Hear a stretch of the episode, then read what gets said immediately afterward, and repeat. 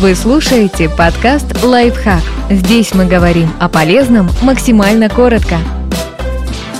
Пять хороших привычек в отношениях, которые многие считают плохими. Счастливой парой лучше быть, а не казаться предоставлять партнеру свободу. Например, девушка выбралась с подругами в бар, и к ней, и к ее партнеру у окружающих могут возникнуть вопросики. Как это он ее отпустил? Разве не боится, что она непременно ему изменит? Совершеннолетнему человеку не надо ни у кого отпрашиваться, чтобы куда-то пойти. Предупредить – да. В тотальной ревности и постоянном контроле нет любви и заботы, восхищаться тут нечем. В них кроется тревожность, низкая самооценка и желание управлять чужой жизнью. И от этого в итоге страдают оба проводить время врозь. Наивно ждать, что партнеры, которые какое-то время назад были чужими людьми, вдруг превратятся в один организм с общими интересами и желаниями. Один любит косплей-фестивали, а другой рыбалку. Один хочет в выходной пойти в кино, а другой на выставку щеночков. Можно сказать, что в подобных случаях всегда стоит договариваться, то есть сегодня пара следует желаниям одного, а завтра другого. Но еще периодически можно разделяться и делать что-то порознь. Все останутся довольны и будет о чем поговорить вечером.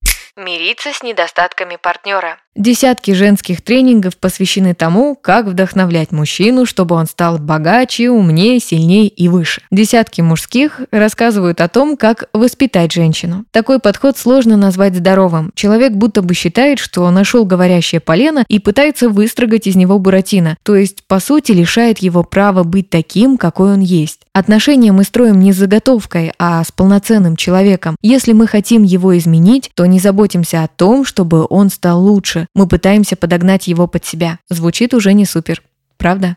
Удерживать границы.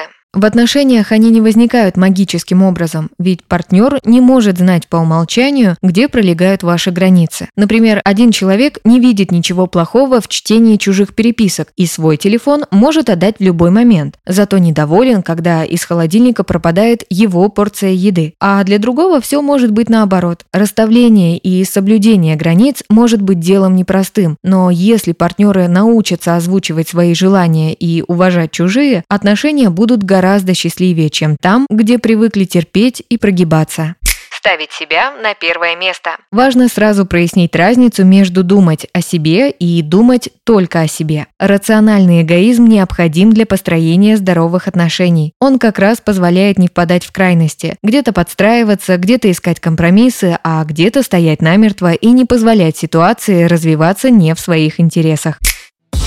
Подписывайтесь на подкаст «Лайфхак» на всех удобных платформах.